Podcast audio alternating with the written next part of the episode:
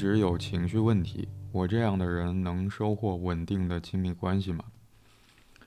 描述是我很焦虑，一直都有情绪问题，对心理学很感兴趣，所以有在学习。然后以前跟心理医生做咨询的时候，他又提到我的依恋类型是矛盾型，对亲密关系既渴望又害怕。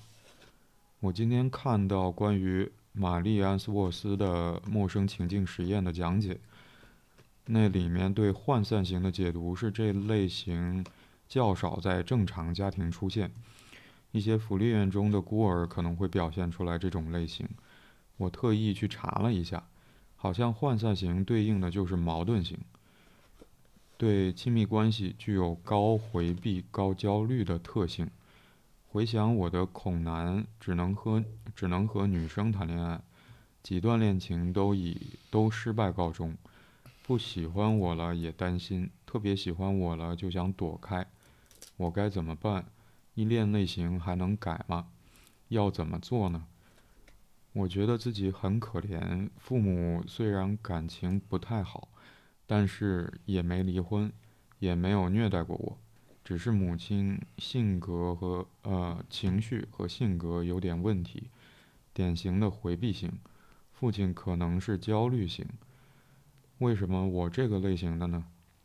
跟人接触真的很难，只有自己知道。嗯。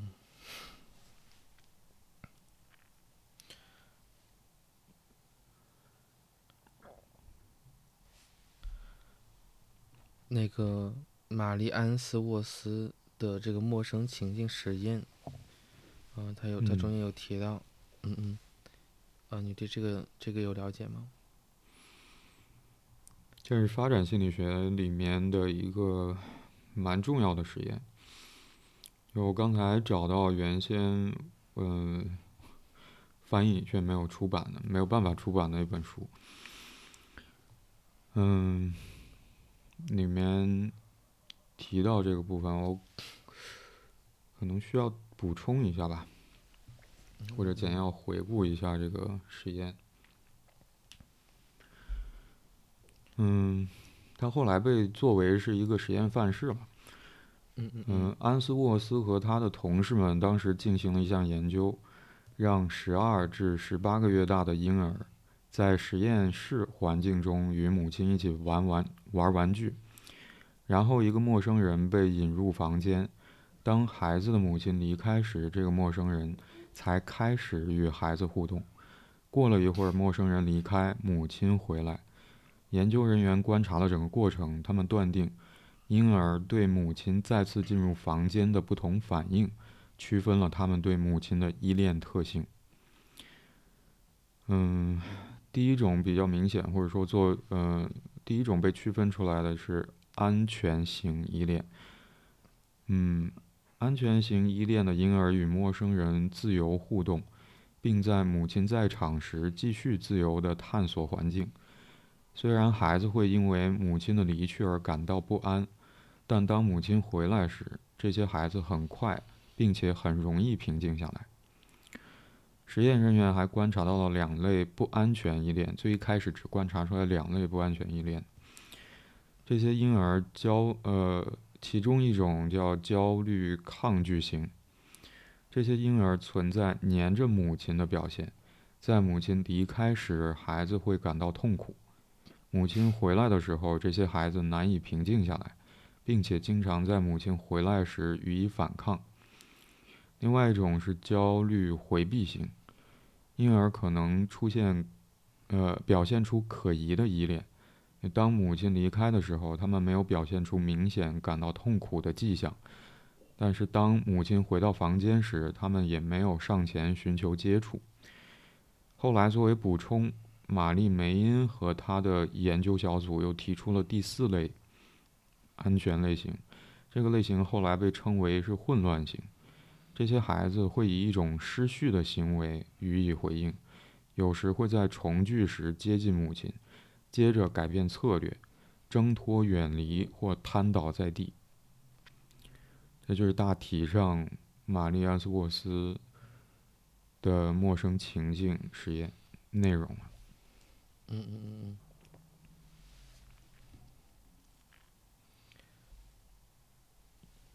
嗯嗯，这这个实验好像也在，让我想起来，在不同的这个教学里边，实际上是拿来做了，呃，也是做了一个范本，就是来进行不同样的一个解释。嗯，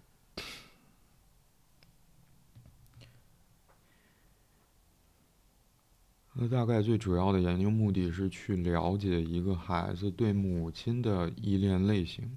主要是对母亲的依恋类型。是的。后来这个实验，后来这个实验范型吧，实验范式也被用来研究成人依恋类型，提出了大概也是四种差不多的类型。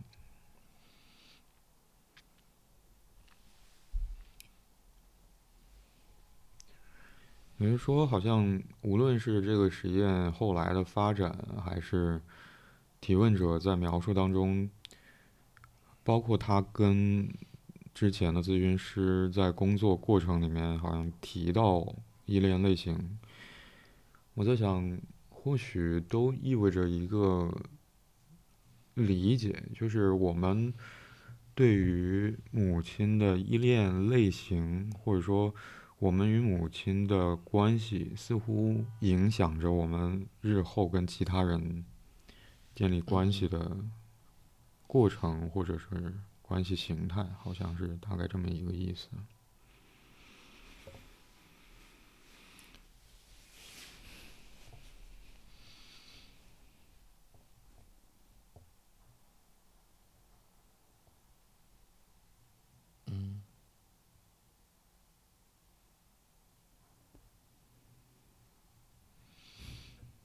所以这里面出现了一个，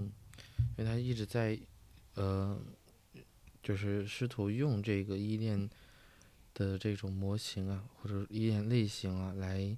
区分，或者说甚至是来定义自己，包括在定义自己所遇到的问题。嗯嗯，或者是或者说所就是这种现象。嗯，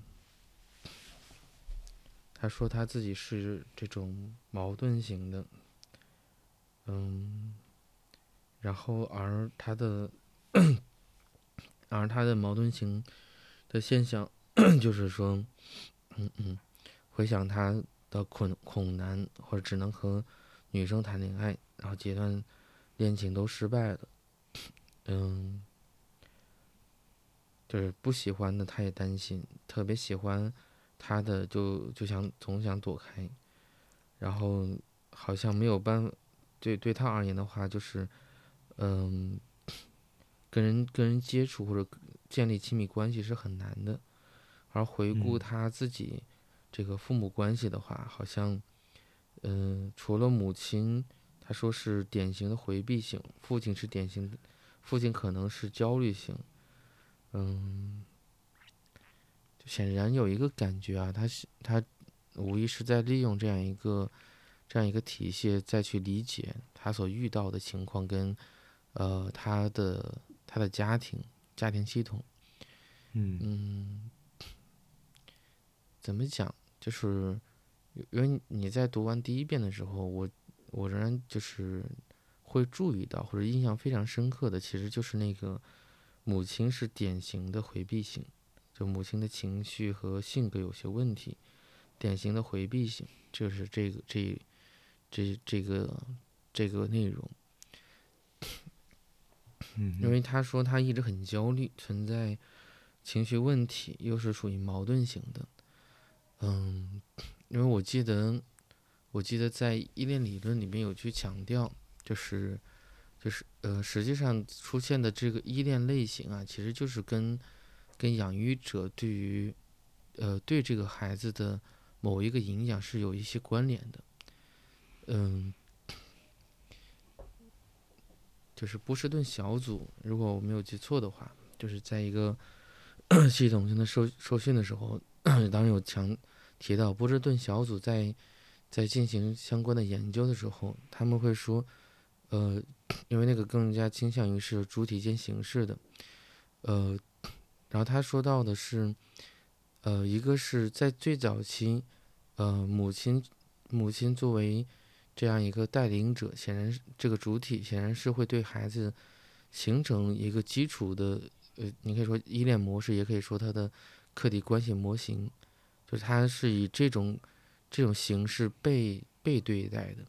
然后也是他理解，呃，就所谓关系交互的这种这种方式，然后随后才逐步的发展到了他用运用这种方式跟外界形成互动，就有点像是在间接性的去模仿，一个是他被这么对待，一个是他利用这种方式，利用这种呃架构去呃或者说这种形式去。呃，无意识的跟外界进行交流，嗯，那个，我因为我记得，当当一个当一个养育者是回避型的话，或者说他因为回避往往是，呃，他是有情感，但是容易让对方感觉不到一个明确的情感。那这个对于孩子而言的话，嗯。我通常会说，这这很有可能是一个灾难性的。原因是孩子是需要明确的情感反馈的，因为当有一个信号出去，呃，只有反馈才能印证，就是你的这个信号对于对方究竟，因为这才是个完整的，就究竟是一个什么样的什么样的一个呃意义。当一个信号丢过去，就像我之前我们经常会说。就是往枯井里丢一个石头，如果半天没有声音，你是去还是留？就是你是在丢一块石头，还是说，呃，就就是，呃，你就可以怎么讲画一个句号？好像很难。嗯。那对于在在这个亲密关系里边，在母亲这边更是如此。嗯，如果是一个相对来讲回避的母亲，孩子往往就可能就是容易陷入到一个自我。自我冲突或者自我矛盾，因为他们不清楚，嗯，由他主导的某一个行为或者情感究竟会对于，嗯，他最重要的这个母亲产会产生什么样的一个反应，或是或者说什么样的一个作用。当这个部分是矛，就当这个部分是模糊的话，他就会很。他不会轻易的或主动的，因为一而再再而三的话，这种主动主动性显然就会，对呃，会被消耗掉的，以至于就他会很 想清楚，足够清楚，足够确定，甚至是要不停的去猜测，这个呃，就只有这样子才可以，就是诸如此类的这种定式，他可能才会进行相对的这种所谓的表达。但 那个就形成了，呃，自体心理学通常会说到的那个，就是理想化移情的那个现象，指的是将自己的需求放低，而不停的去试图去满足对方的需求，来约等同于满足自身的需求，就有点像 让让母亲给到这样一个反馈，是他最主要的需求。而忘记了他真实的那个需求性的那一部分，所以，所以他他嗯有有一有一个感觉，因为他描述到他的一个现实情况，啊，一个是恐男，另外一个是跟女生谈恋爱，好像几次都呃都失败告终，好像总是不顺利，嗯。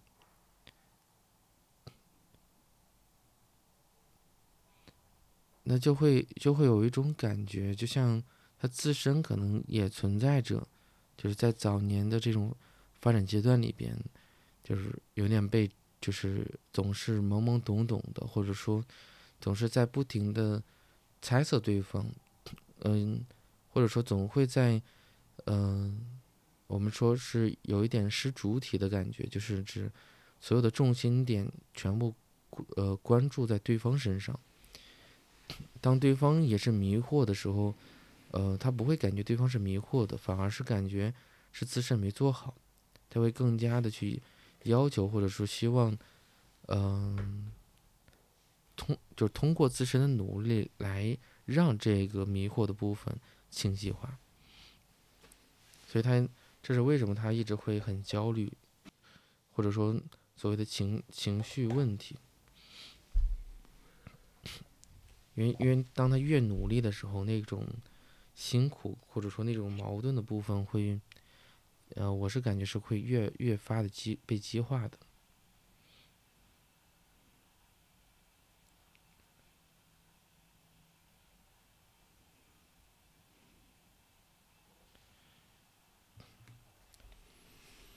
当然，还有一点的话，就是他所说父亲是个焦虑型，嗯。嗯，我我感觉，嗯，因为通常情况下，焦虑焦虑的人往往很难照顾所谓照顾好别人的，因为他那一刻的时候，无疑他是最需要被照顾的。所以有一个，嗯，有一个想象，母亲的反馈很很平淡，或者说很模糊，而父亲又是需要被照顾的话，那这样的这样一个环境，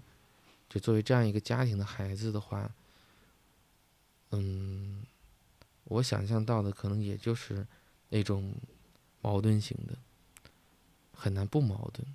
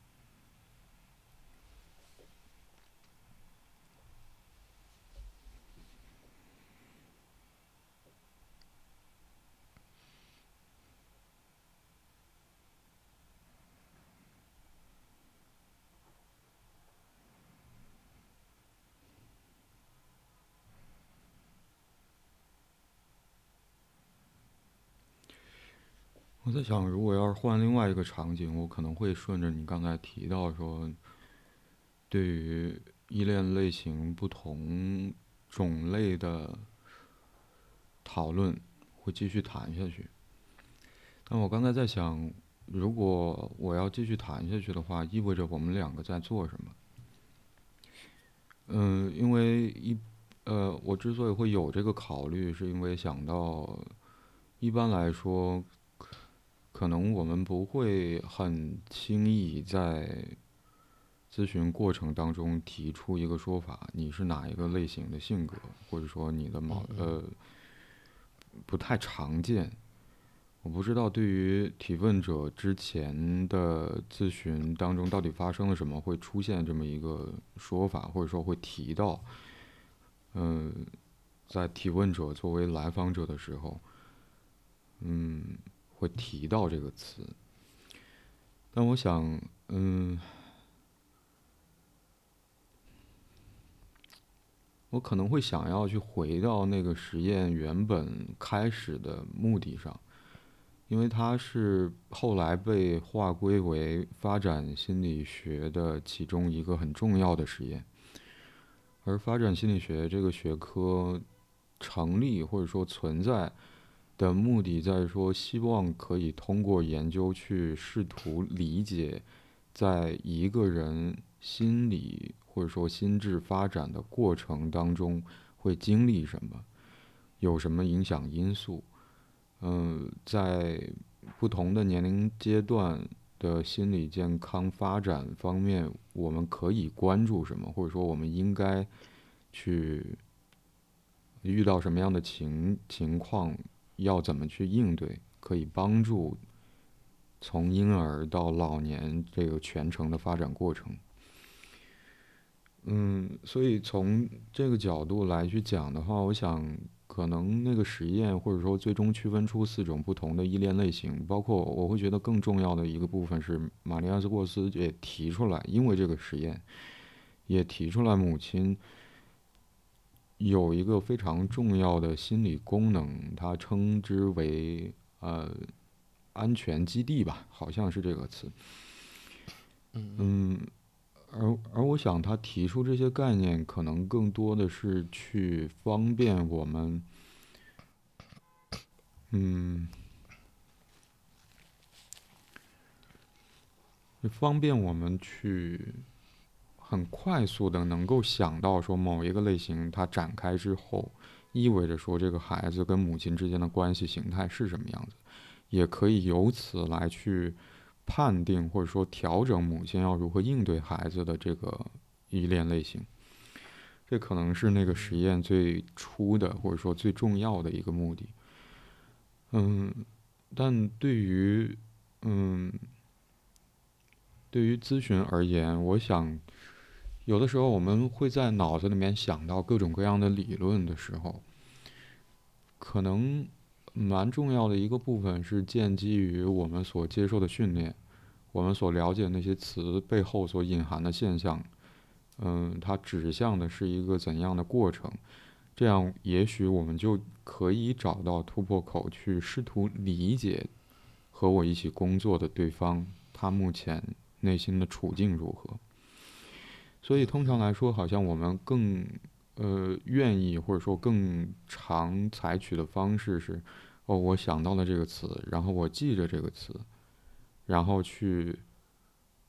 嗯，在心里面展开，或者说在现实当中实际跟对方互动过程里面，去依据我心里面所想到的这些理论，采取相应的措施，以帮助对方。如果从发展心理学的角度来说，就是帮助对方去成长，或者说帮助他去调整。嗯，让他觉得，嗯，可能因为某一些所谓症状或者某一些现象带给他日常生活的不良的影响，所以我在想，如果我们停在那些概念的概念上进行讨论的话，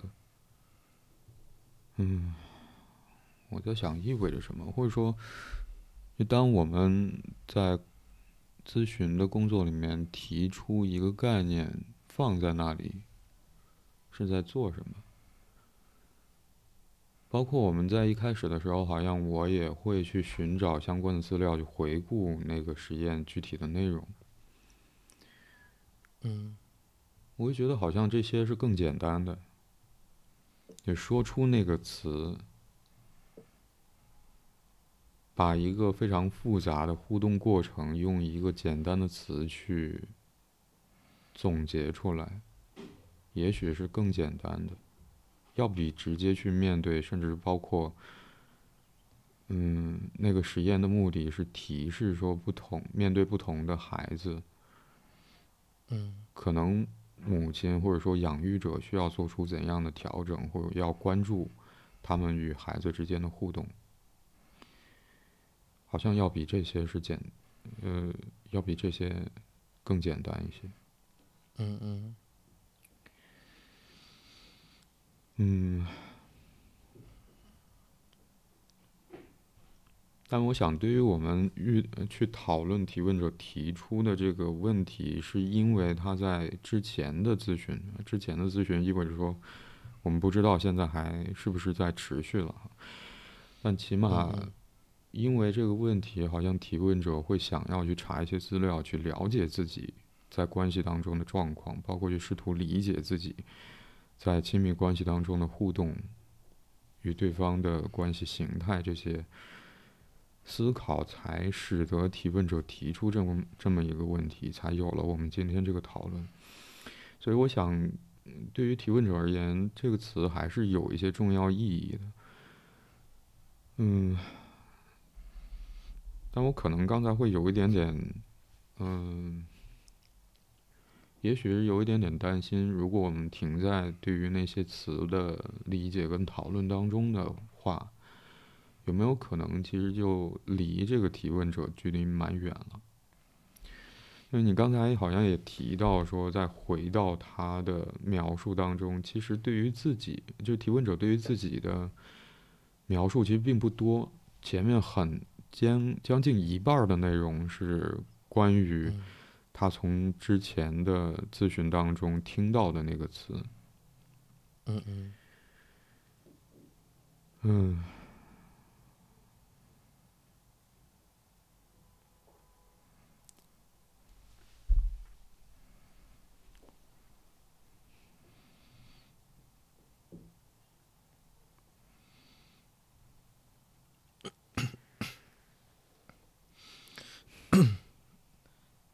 嗯，在刚刚说的时候，其实会有一个倾向啊，我是蛮期待于你，就是在我说的过程里面能够把话题接一下的，因为好像就是有一种，一旦当你想看到他的时候，反而离他越来越远。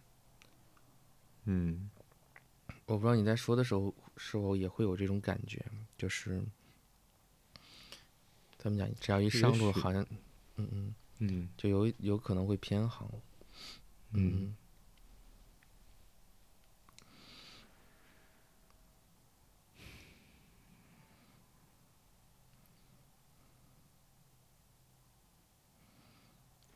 所以我不知道有没有可能，提问者用以前跟心理医生做咨询的时候，他用以前也会引发我疑惑，说现在是不是已经停止了？那停止的原因有没有？我可能也会有一些想象。嗯，就是，嗯，就像你刚刚所说到的，在咨询里边，我们其实会，呃，特别几乎，呃，一个是谨慎，一个是克制，几乎不会用术语。嗯嗯，就任何的术语的，就起初的目的是为了在交流里边，怎么讲？因为因为有些有些术语的定义是固定的。然后它是，它就有点像在说明一个现象，嗯，所以这只是为了更好的去交流。然后在咨询里面，嗯，这种这种感觉是要规避掉的，因为，嗯，来就是当咨询师说这样一个话，来访究竟是怎么样理解，实际上有点被模糊化了。就是咨询其实是要把这个部分说明白的，说完整的，嗯。就如果打暗号，其实反而有点在营造着一种，其实是一种依赖的感觉。嗯嗯，有一个体会啊，就是这个这个提问者，无论是在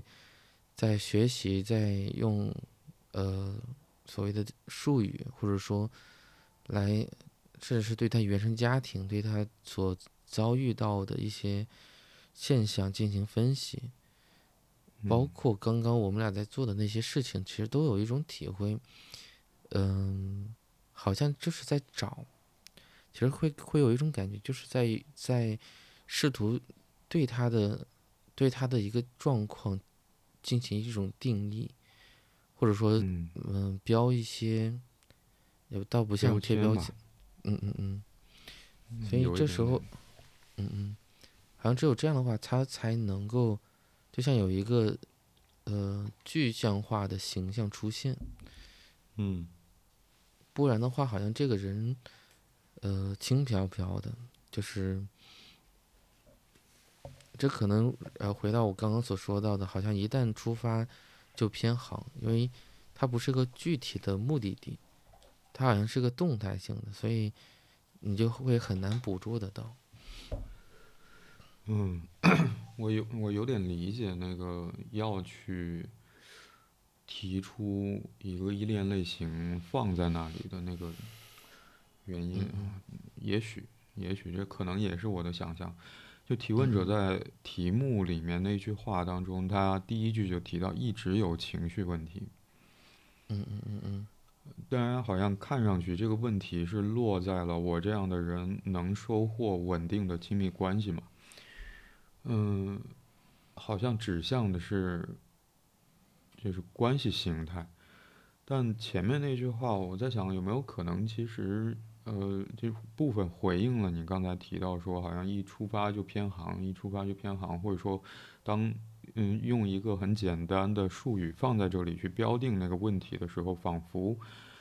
我在想有没有可能会给我们一种哦，原来我是这个问题，那么我接下来要只要解决这个问题就行了，就好像会变得更加明确一些。但我在想，嗯，那我可能，嗯，想想。那我在注意到提问者在题目当中前半句话一直有“情绪问题”这几个字的时候，嗯嗯嗯，嗯，我可能马上也会想到，嗯，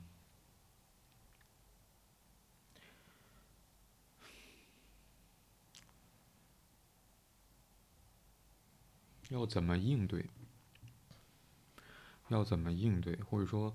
呃，在这个问题之下，或者在，就对于我而言，好像有情绪问题和亲密关系的稳定性之间，某种程度上有非常高的相关性的。但我可能刚才我想要说的是，在我看到提问者在题目当中第一句话就写到一直有情绪问题的时候，我可能马上就会想到说，那或许，嗯。啊，为什么这么困难呢？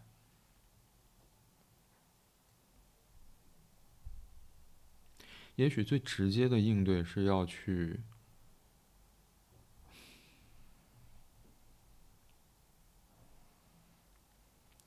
要去提供一个空间，或者说一个容器，去涵容所谓提问者注意到的那个情绪问题。这好像也很简单，但问题是，如果要实际来去提供这样的空间跟所谓含容情绪的容器的话，那意味着在每一次和提问者的互动当中，可能都需要去识别提问者当下的感受、情绪，并且试图理解这些情绪。嗯嗯，这其实是一个非常漫长，或者说非常复杂。的过程，嗯嗯，是的。所以我在想，如果要以依恋类型来去指称说提问者，呃，在亲密关系当中他所注意到的困难或者问题，包括也联系到提问者，呃，自觉一直有情绪问题的这个部分的话。嗯，嗯嗯，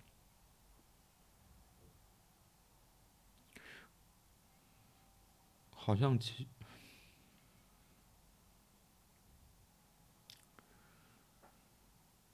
就在感受上或许会让人觉得轻松一些。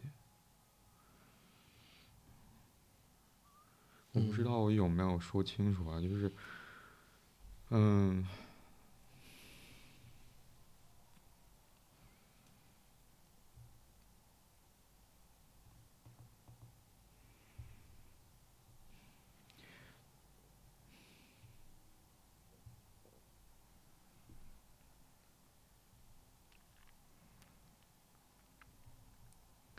对于所谓情绪问题的实际应对，可能要扩展到每时每刻在互动当中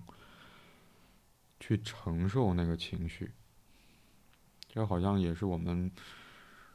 嗯，无论是特别节目还是每一次的讨论里面，我可能多少都会提到的这个部分。嗯嗯，它是非常。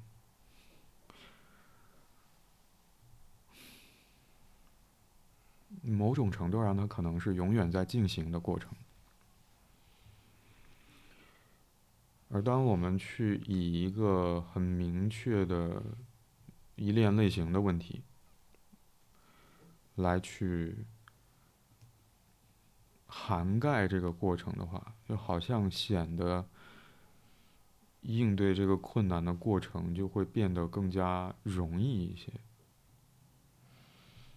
似乎我们只需要去改变这个依恋类型就可以了。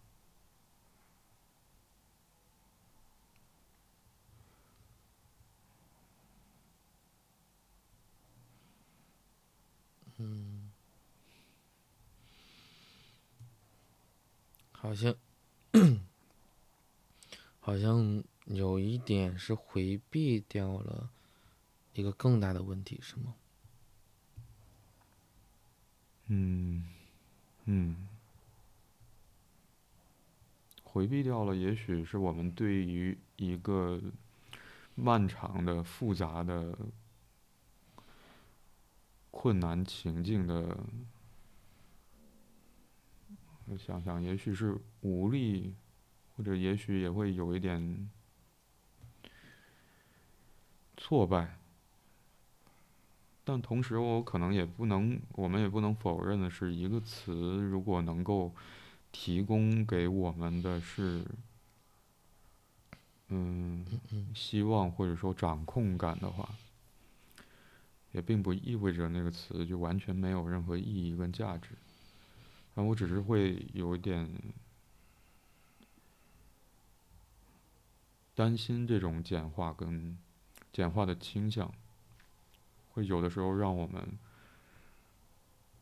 不太容易沉得住气吧，我想。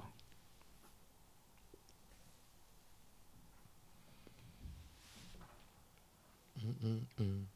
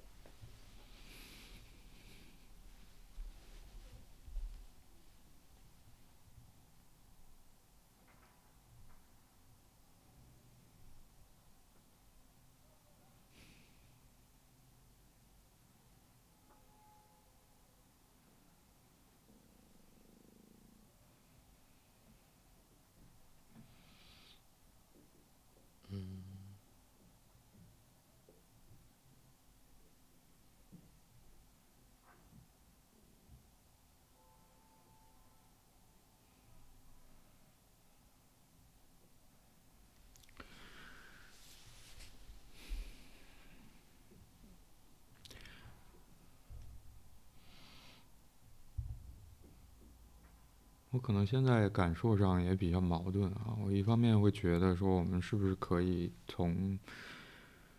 嗯，提问者在描述的后半段开始，对自己有更多的观察的内容，这里开始，还是说，还能不能有多一点的花花再多一点点的时间去谈论上面提问者所提到的那个陌生情境实验相关的内容？嗯，我们刚才其实，在回顾那个实验的时候，我我我好像也提到那个安全基地，或者说，那就是安全基地吧。嗯嗯嗯。我会觉得，也许这个“安全基地”这四个字会更重要一些，要比。当然，我们去试图理解或者说了解自己在关系当中那个处境，包括呃依恋类型，当然也很重要。但嗯，但作为照顾者或者说呃同处于同一段关系的另外一方而言，我在想，唉。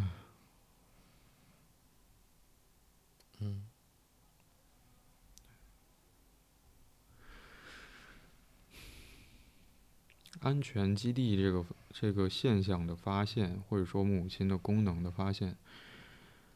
嗯，我在想有没有可能，其实对于婴儿来说，无论是哪一种依恋类型的婴儿，其实都存在的。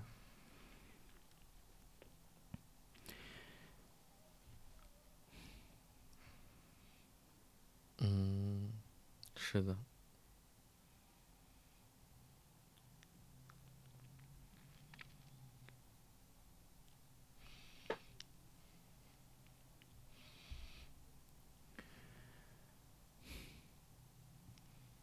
我会觉得它更比依恋类型本身对于我而言会显得更重要一些，好像在于说，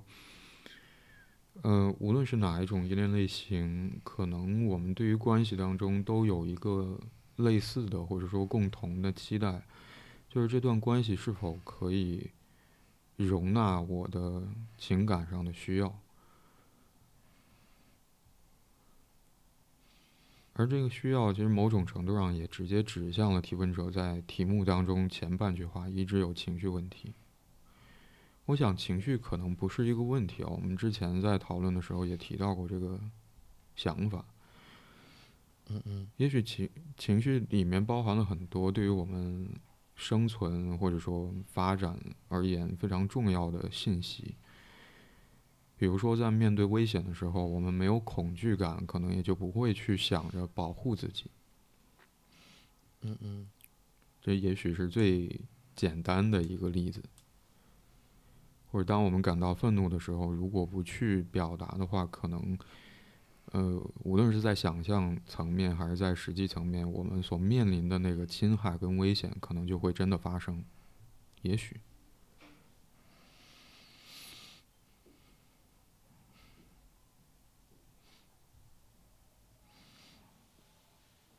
所以，也许情绪不是一个问题，而是说，嗯，我们能否，就像安斯，嗯，安斯沃斯最后提出说，母亲或许具有在母婴关系当中具有安全基地这样一个作用。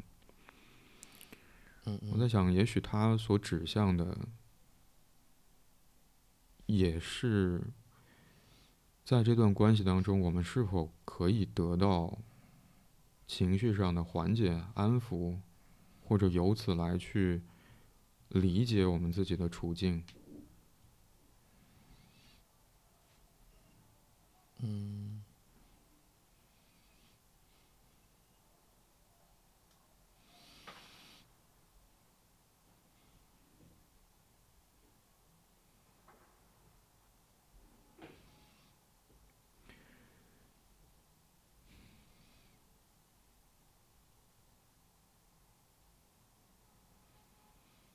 可能还有一句话，嗯嗯，所以如果要从刚才我所说的那个角度 来去想的话，我可能，呃，会会猜想有没有可能提问者所面临的那个困境，或者说他在题目那一句话当中，你转换另外一种描述方式的话，有没有可能是？可以理解为，就一直有情绪问题。我这样的人，能收获，嗯，能在一段关系当中获得稳定的、能够容受我的情绪的空间吗？或者这段关系可以去帮助我涵容？一直以来我所有的那些情绪吗？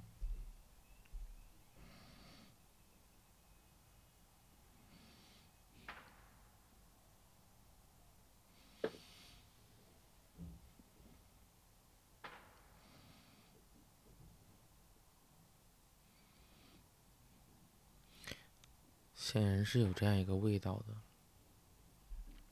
嗯。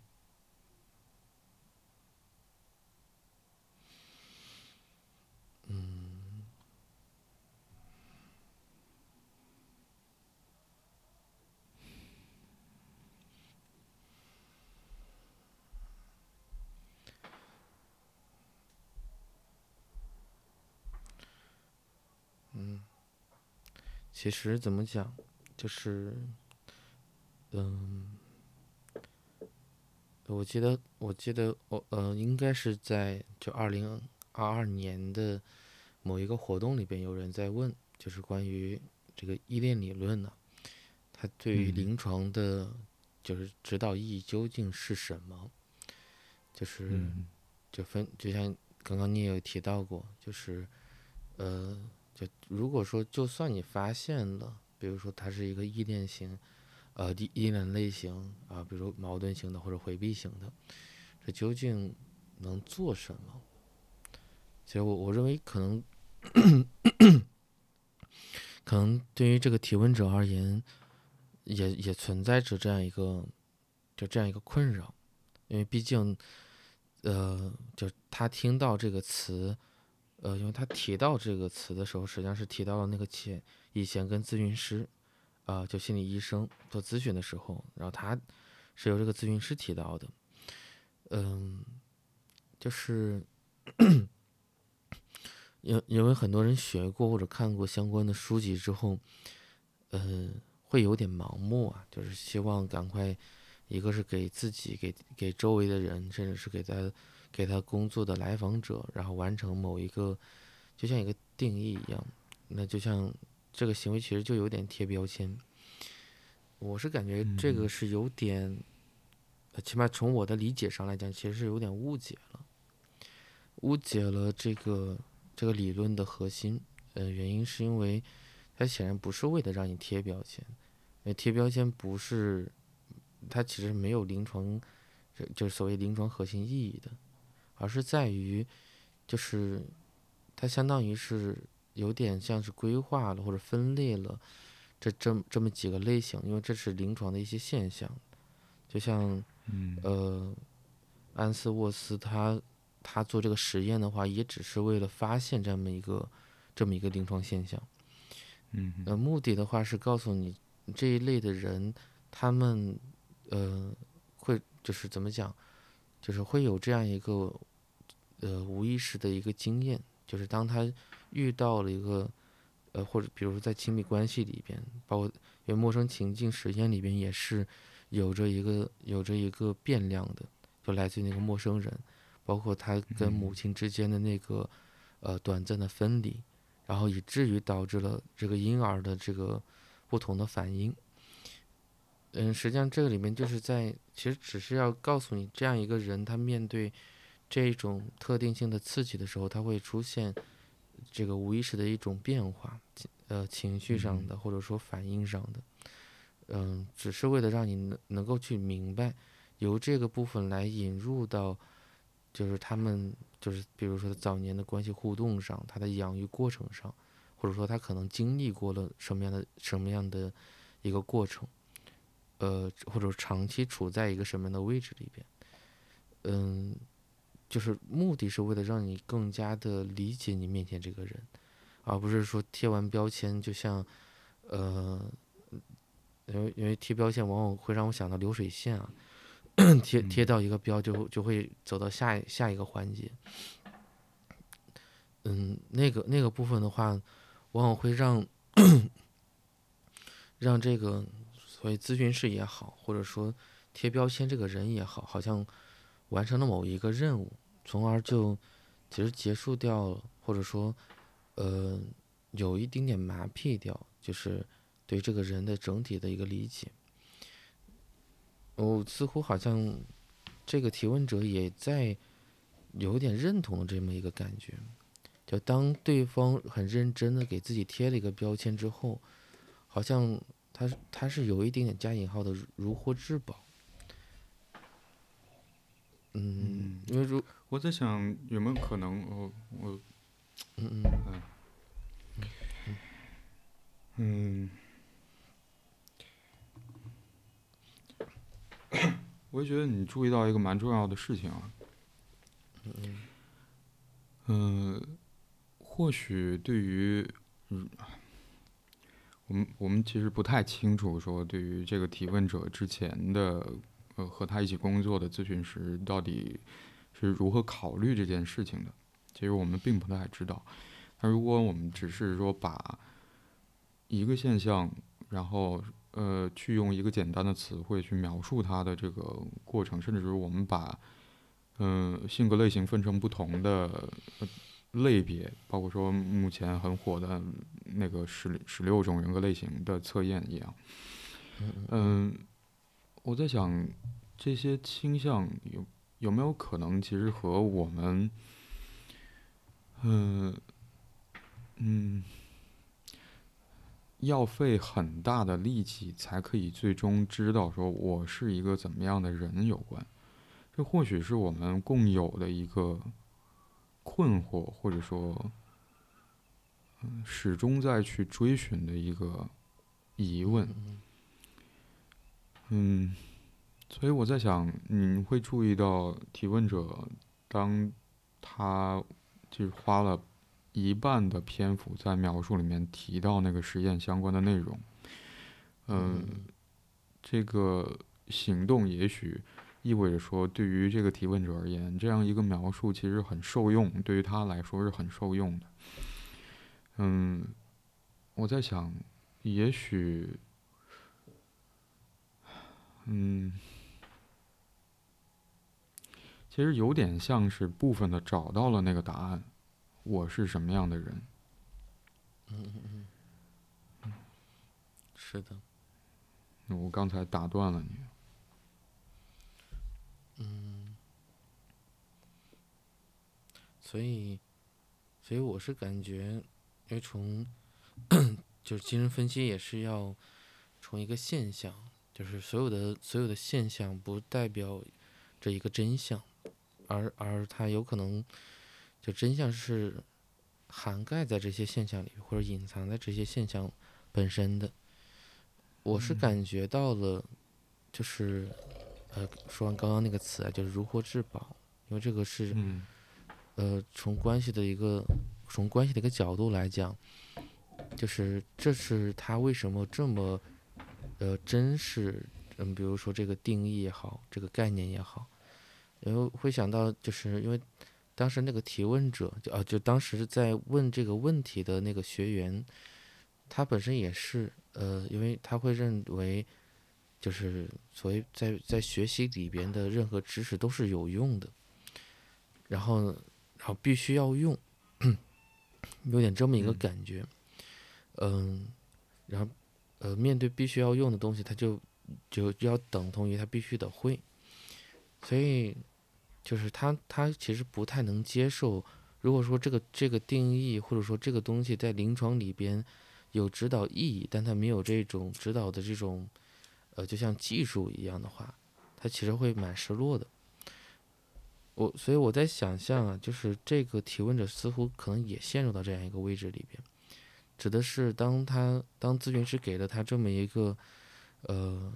就是就像就是似乎在定义这个很认真在定义这个提问者的时候，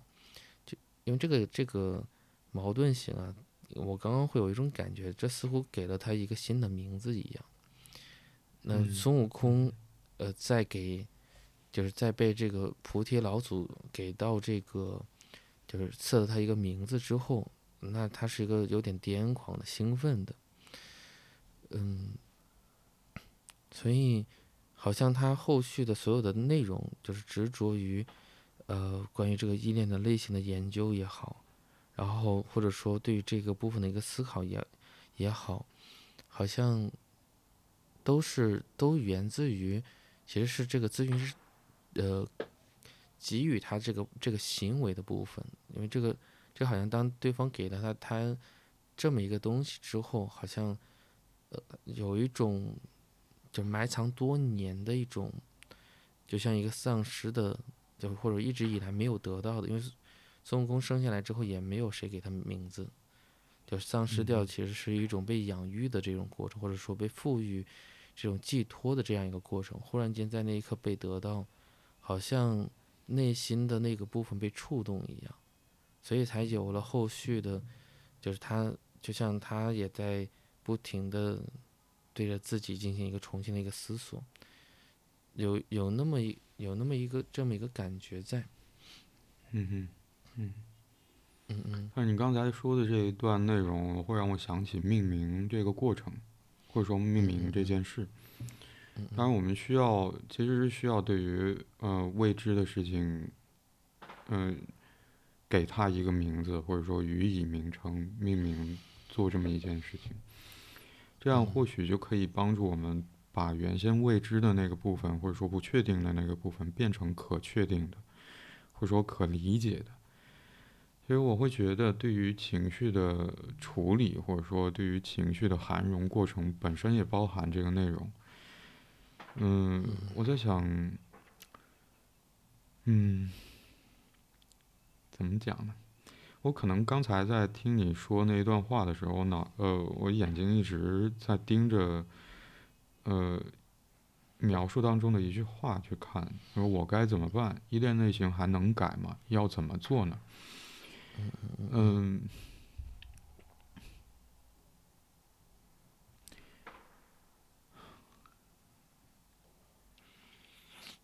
因为好像我们今天谈论这个话，呃，这个问题。似乎是始于安斯沃斯的这个研究，或者说里面很大一部分都跟这个部分有关，都和这个研究实验有关。然后我可能还会还是会想要回到那个实验当中去。就你刚才也提到说，可能那个实验，包括我前面也会想到说，那个实验的目的似乎并不是为了去最终凝结成那几个词，而其中很大一个指导意义在于说，可能作为。呃，照顾者的无论是父亲还是母亲，可能更多的时候是母亲。嗯，作为安全基地这样一个位置，能否行使安全基地这个功能？呃，或者说在面对不同的婴儿，嗯，依恋类型不同依恋类型的婴儿的时候，母亲要如何更好的行使安全基地这样一个功能？去安抚孩子，或者说去涵容孩子，用别样的话来说，去涵容孩子所有的负面情绪，然后试图去让孩子恢复到相对来说比较平静的，或者说能够去激发对于外界探索的好奇心，这也是这个实验当中很重要的一个部分。就孩子是否能在母亲不在的情况之下去探索陌生的环境。嗯，所以。我其实，在看到提问者在描述当中出现这么一句带有问号的问题的时候，我会觉得也许不是依恋类型要怎么去改，而是我会觉得更倾向认为是提问者在题目当中留下的那个问题，就一直有情绪问题。我这样的人能收获稳定的亲密关系吗？或者说换成我刚才转述的那样的理解，变成了是一直有情绪问题。我能在亲密关系当中能够获得空间，去涵容我这些情绪吗？或者说我的呃会有这样稳定的人能够起到那个安全堡垒的安全基地的作用吗？在关系当中，或者说在亲密关系当中，嗯，所以。我在想，也许后面提问者提到说，嗯，觉得自己很可怜，父母虽然情感不太好，感情不太好，但是也没有离婚，也没有虐待过我，只是母亲情绪跟性格有点问题，典型的回避型，父亲可能是焦虑型。为什么我是这个类型的？好像这句话其实多少也理，呃，也也解释了，好像对于提问者来说，最初。的照顾者似乎在安斯沃斯所提出的安全基地这个位置上难以行使安抚提问者的情绪的这个功能。我想，也许这也是让提问者在题目当中明确提到说我能够收获稳定的关系吗？这样一个问题的原因。所以我会觉得，嗯。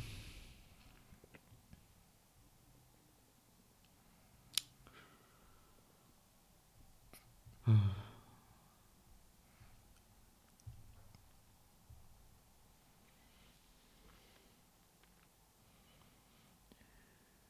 我就觉得，也许提问者提出的是一个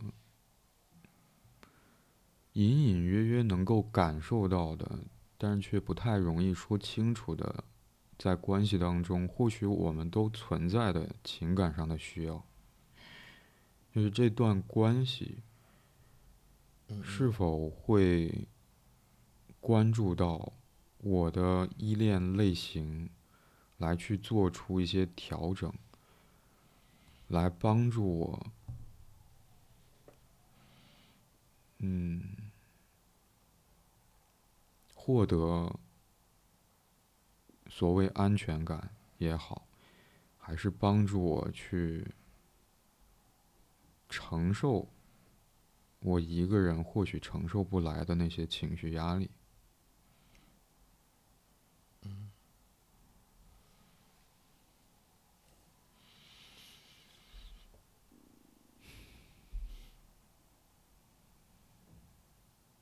而不是我这样的依恋类型还能不能改的问题。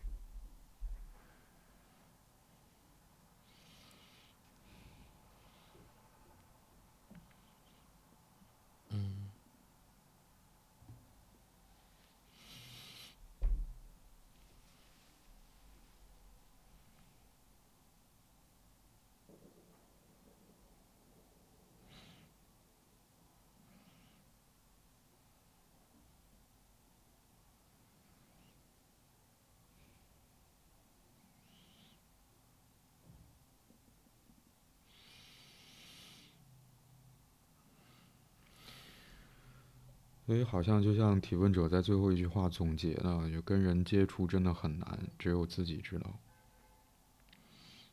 嗯。我想，也许那个困难的部分，在于说，嗯，可能没有完美的父母，或者说没有完美的安全基地。或许我们在。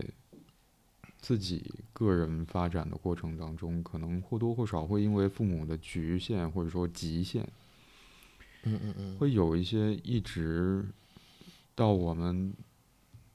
成为长大之后，仍然会在心里面一直存有的那些情感需要，没有被满足的情感需要。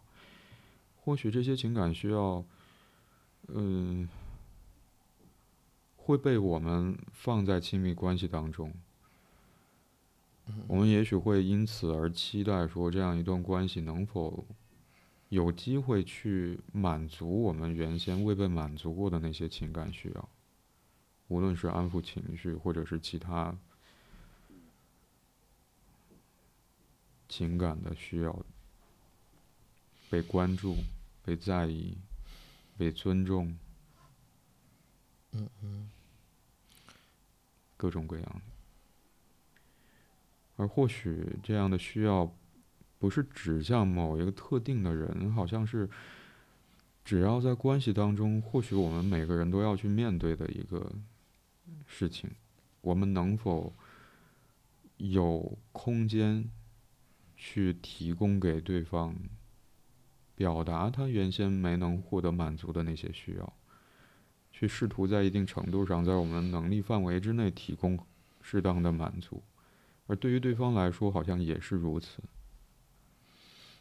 嗯，是的。嗯，怎么讲？我这边一直在想一想一个内容啊，就是一个是，嗯，就像你在说完那个话，你又重新读了最后一句话，嗯，因为我你说完之后，我也重新会。把注意力放到最后一一句话上，就跟人接触很难，然后只有自己知道。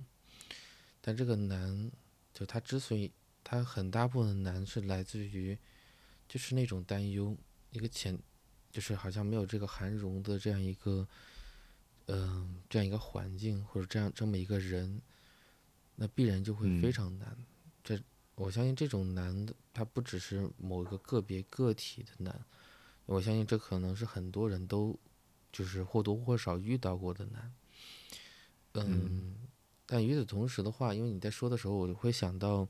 前不久的时候听到一个朋友在，呃，在讲到他去养育孩子的时候那个辛苦，呃，因为就他他特别呃纤瘦，呃，就是就是特别瘦，然后。嗯，孩子睡觉的时候必须要求妈妈抱着，而且不能够坐下去，一坐孩子就会醒，然后醒了之后就会大哭痛哭，然后妈妈会被他烦的不行，然后交给其他人都不可以，因为他只要妈妈。呃，因为任何的这种任何的这种震动啊，或者说这种，呃，都会让他醒过来，然后必须，那等于是他妈妈必须得抱着他，呃，就是当然也有一些像那个什么腰凳之类的，呃，就是虽然会减轻一些重量，但是就是那样子抱着一个孩子，而且他孩子也好几岁了，就那个感觉，呃，显这个母亲非常辛苦，就是，嗯呃，因为正好我们。那一次的时候，偶然间就是看到了这一幕，呃，都想去帮忙，但是好像没有任何一个人能能帮得上忙，反而越帮越忙。因为，呃，一旦你想做点什么的时候，孩子好像都会，呃，都会从那个梦中或者从入睡的状态里面惊醒，然后就哭，然后母亲会更加的烦躁，嗯，就就感觉感觉上在那一刻里边。啊，我相信就是每个母亲可能都或多或少遇到过类似的情况。嗯哼，就其实是养育孩子本身这个过程也是非常难的，就是每个都是有着，就是呃各自难难的时候。嗯，所以我就在说，就是跟人接触就是就是很难，或者说维系住一个关系，它本身就是非一个非常难的过程，因为关系的话就就要面对一种不确定，就要面对一种。就是我们可能的某种需求会，呃，会得不到满足，我们的某种期待会落空，嗯，所以，嗯，但与此同时的话，如果说这种难只让自己知道的话，这显然又不在关系里边，因为如果说，嗯，这种感受只有你自己知道，而在关系的对方他不知情。那我认为这可能就就会导致这个关系就渐行渐远。就是我相信，呃，当然现在来讲，那个朋友，呃，就是现在一定是非常辛苦的。但未来的话，这也是他跟他家孩子之间的某一种谈资，就是一个特殊性的一个体会。嗯，所以就是怎么讲，就是如果说双方都经历了。但面对同样的一段经历，每个人的感受是不同的。我认为这时候就可能是需要有一些，呃，交流。他可能不见得是此时此地的，就是，就像因为因为那个妈妈如果说跟孩子去交流的话，显然孩子也不会听得懂在说什么。他认为妈妈说什么话都是在拒绝他。嗯。但是当如果说当到了。某一个时机的时候，可能有些东西是需要拿出来谈一谈的。所以，不管是什么样的所谓的依恋类型，嗯，不能不用说改变，而是说就是彼此的理解，就是所谓的共存吧。就是因为关系的本身不是说我们就要，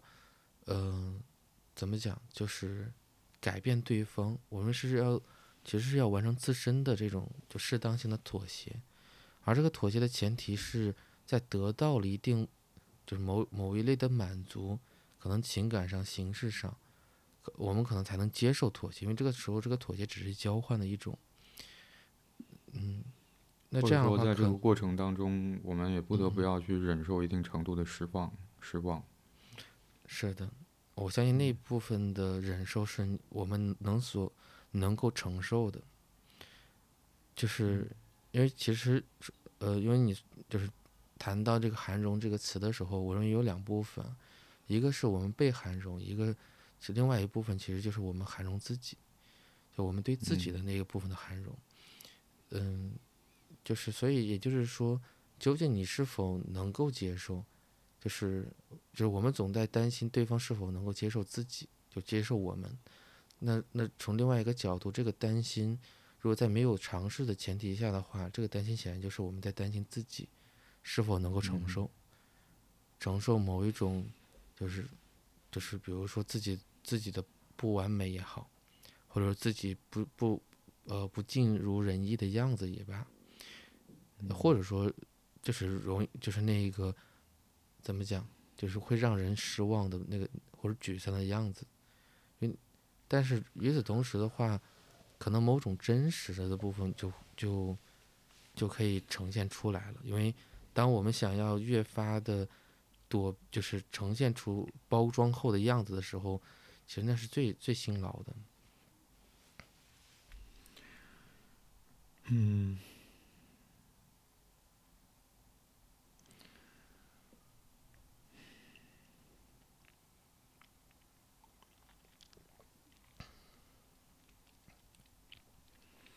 也许最后我想要回应一点的，嗯，地方是，嗯嗯，就如果说我们有机会，或者说对于提问者来说，就他在之前的咨询经历当中，嗯，获知一部分与自己在关系当中的处境和他的依恋类型本身有关的一些信息，这其实是增加了提问者对于自己的理解的某种程度上。嗯，就是如果说我们有机会去获得对于自己的理解，或许接下来我们可以去尝试做的事情是，呃，带着对自己的理解去观察我们在日常生活当中遇到呃具体的事情的时候，有没有可能在某一刹那，我们对于事情所做的回应里面，包含了我们。嗯，已知的对自己的理解，嗯，或者说，也许我们可以去试图观察，嗯，我们已经得到的有关自己是什么样子的人的理解是如何影响我们在日常生活当中与其他人互动的。也许我们就有机会，起码在在关系当中看到自己吧。嗯，我想那也是真实的一部分。是的。嗯，或许我对于今天我们讨论的问题没有更多想说的了。嗯，我这边也是。嗯，那感谢你收听这一集的 Slow M，我是白龙天浩。嗯，我是李阳。如果你喜欢这一集的内容，欢迎你点赞、评论、分享。如果你有任何关于节目内容的想法和建议或意见，或者想要分享你所关心和在意的事情，可以通过节目描述栏里的邮箱发邮件给我们。现在你可以通过喜马拉雅、小宇宙、Moon FM、苹果播客、Anchor、Spotify、Google Podcast、Pocket Casts 等平台订阅并收听 Slow M。今天我们就讨论到这里，拜拜。嗯，拜拜。